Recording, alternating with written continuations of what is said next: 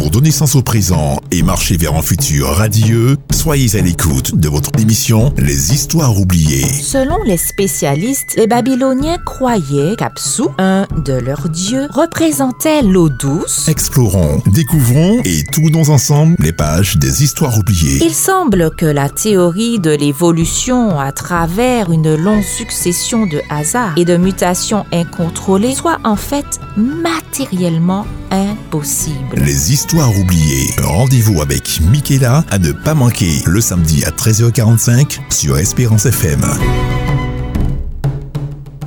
Voici les Histoires oubliées. C'est avec plaisir que je vous retrouve pour la suite du premier chapitre de notre grand livre des histoires oubliées. Nous considérons toujours l'histoire du septième jour, jour du sabbat. L'histoire du septième jour, jour du sabbat, nous amène à poser une question intrigante.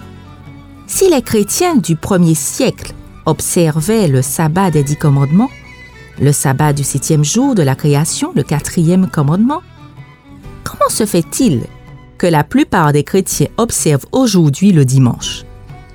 Quand le passage du samedi au dimanche s'est-il produit? La Bible nous apporte des éléments de réponse à ce propos. Les quatre premiers livres du Nouveau Testament sont parmi les documents chrétiens les plus anciens.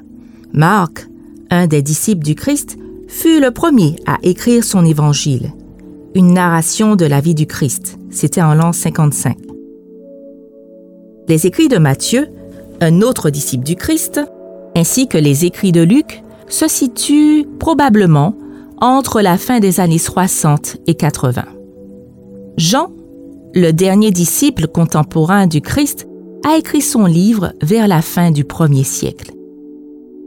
Malgré leur rédaction tardive de 30 à 70 ans après la mort du Christ et sa résurrection, ces livres ne contiennent pas la moindre indication que Jésus lui-même ou ses disciples aient envisagé de déplacer le jour de repos et d'adoration du septième jour au premier jour de la semaine.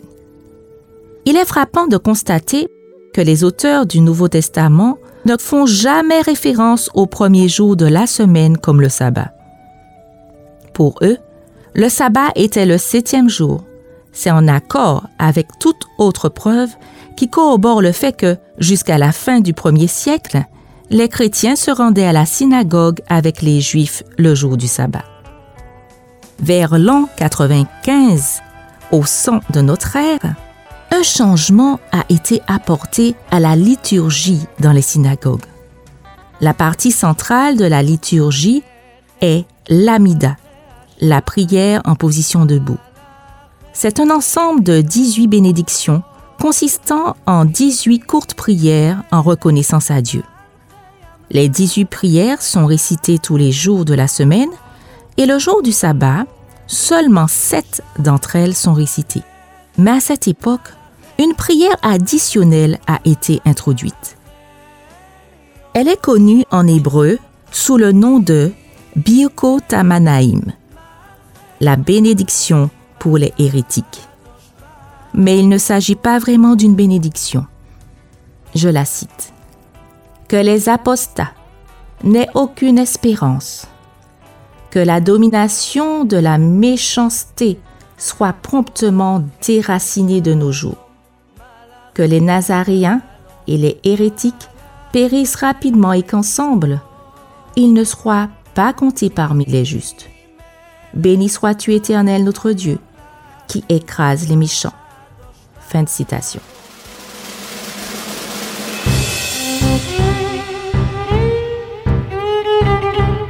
Ceci a fait fuir les chrétiens. En effet, tous pouvaient être appelés à réciter cette prière ajoutée tous étaient tenus de dire Amen à la fin de chaque prière. Tout ceci avait fini par mettre les chrétiens très mal à l'aise. À partir de ce moment, il est devenu particulièrement pénible pour les chrétiens de participer à la liturgie dirigée par les pharisiens à la synagogue. Les preuves de l'existence de cette prière à la synagogue contribuent a précisé l'image que nous avons des chrétiens du premier siècle. Il est clair qu'ils observaient le sabbat avec leurs frères juifs, mais les juifs étaient de moins en moins tolérants vis-à-vis des chrétiens. Et les chrétiens eux-mêmes commençaient à s'interroger sur la nature de leur rapport avec le judaïsme. Ceci est d'ailleurs visible dans les écrits de l'Église ancienne. Les chrétiens étaient déterminés à rompre avec le judaïsme et à s'en démarquer. Il semble qu'il en ait résulté un fort courant d'antisémitisme qui pouvait se manifester sous forme d'invectives à l'encontre des Juifs ou encore en se distinguant par rapport à ce qui était considéré comme la religion de l'Ancien Testament. Il y avait des raisons pratiques pour les chrétiens de se distinguer des Juifs. Ils ont, sans aucun doute, été entraînés dans le courant antisémite de l'époque. Ce qui n'est pas surprenant compte tenu de l'extrême animosité entre les Juifs et les Romains. Malgré le fait que les Juifs étaient disséminés dans le monde méditerranéen et au-delà, nombre d'entre eux rêvaient toujours d'une grande nation juive et de l'ultime victoire sur leur ennemi. Par exemple, en Afrique du Nord, vers l'an 115 de notre ère, ces rêves ont provoqué une flambée de violence. Les Juifs de la région de Cyrène avaient élu à leur tête un certain Andréas. Ils éliminaient les Romains et les Grecs. Ils en ont torturé plusieurs, les sciant deux de la tête aux pieds. Ils en ont livré d'autres aux bêtes sauvages et ont forcé d'autres encore à se battre comme gladiateurs.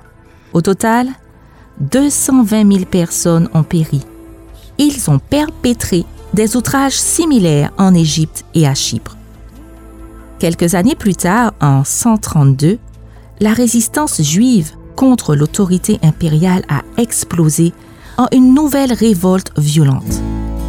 Cette fois, cela eut lieu à Jérusalem. Les sources anciennes nous donnent deux raisons du soulèvement de Bar Korba. Premièrement, l'interdiction de la circoncision par l'empereur Adrien. Les Juifs n'avaient plus le droit de pratiquer la circoncision. Deuxièmement, la décision d'Adrien de reconstruire une version païenne de Jérusalem. Les forces impériales ont fini par écraser la rébellion en 135. Adrien bannit les Juifs de Jérusalem et interdit l'observation du sabbat et des autres rites de la religion juive. Il y avait donc un fort sentiment antisémite à travers l'Empire romain.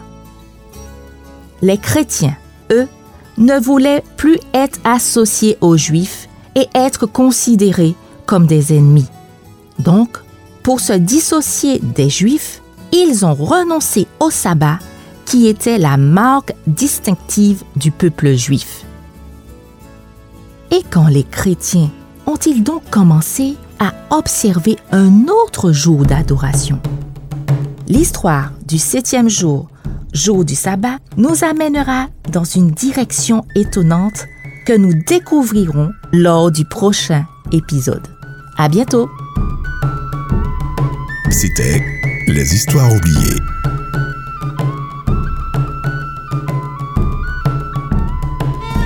Donner sens au présent et marcher vers un futur radieux, soyez à l'écoute de votre émission Les Histoires oubliées. Selon les spécialistes, les Babyloniens croyaient qu'Apsu, un de leurs dieux, représentait l'eau douce. Explorons, découvrons et tournons ensemble les pages des Histoires oubliées. Il semble que la théorie de l'évolution à travers une longue succession de hasards et de mutations incontrôlées soit en fait matériellement impossible. Les Histoires oubliées. Rendez-vous avec Michaela à ne pas manquer le samedi à 13h45 sur Espérance FM.